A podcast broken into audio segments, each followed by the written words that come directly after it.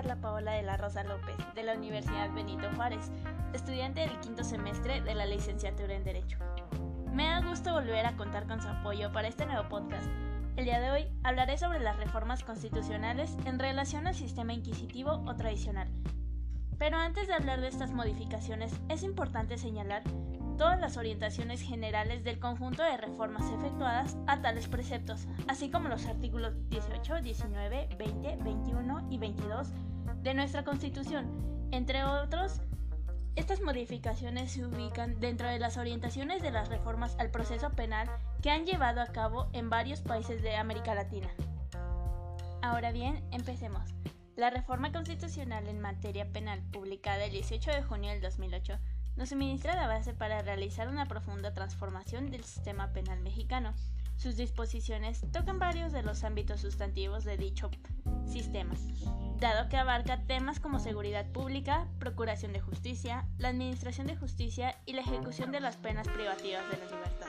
Sin embargo, sería muy complejo mencionar cada uno de los aspectos más relevantes de estos artículos, por lo que me limitaré a nombrar ciertos aspectos que, en lo personal, hacen el correcto funcionamiento del sistema de justicia penal en México, que serían cuatro, tomando en consideración 1.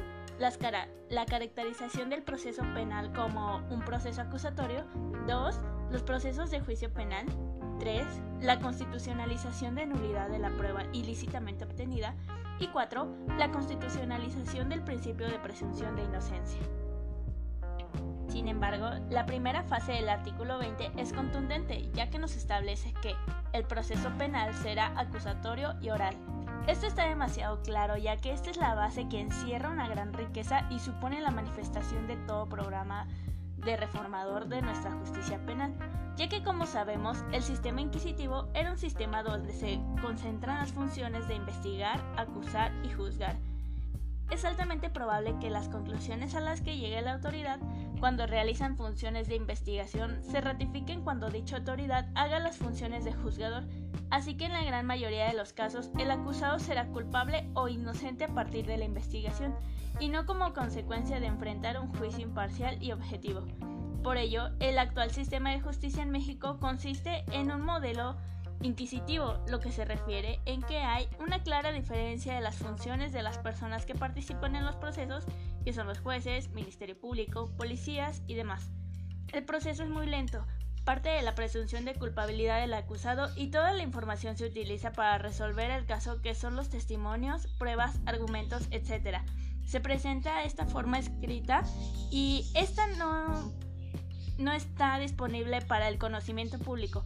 Por ello, las sentencias que dictan los jueces suelen ser un poco transparentes y la sociedad duda de su certeza.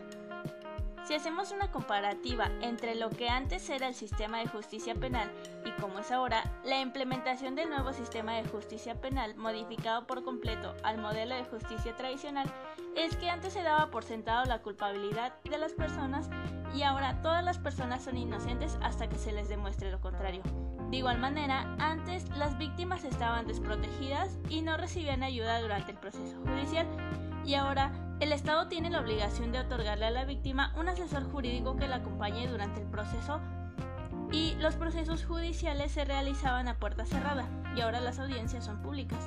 Lamentablemente, antes en muy pocas ocasiones el juez presentaba o presenciaba el juicio y ahora el juez está obligado a presidir la totalidad de las audiencias todas y todos tenían que vivir un proceso en prisión. Y ahora el entorno psicosocial de las personas imputadas de algún delito para determinar por qué, eh, mejor dicho, por el juez si amerita prisión preventiva o no.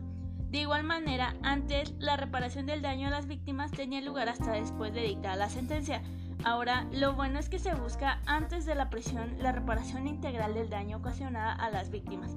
Y por último, mantener la defensa de la víctima o imputado, que recaiga en una persona de confianza, sin importar su preparación. Eso era antes y ahora lo bueno es que para quienes son litigantes, los abogados defensores deberán ser personas tituladas y aptas para el ejercicio del derecho. Todo ello al conocimiento y preparación de cada uno de ellos.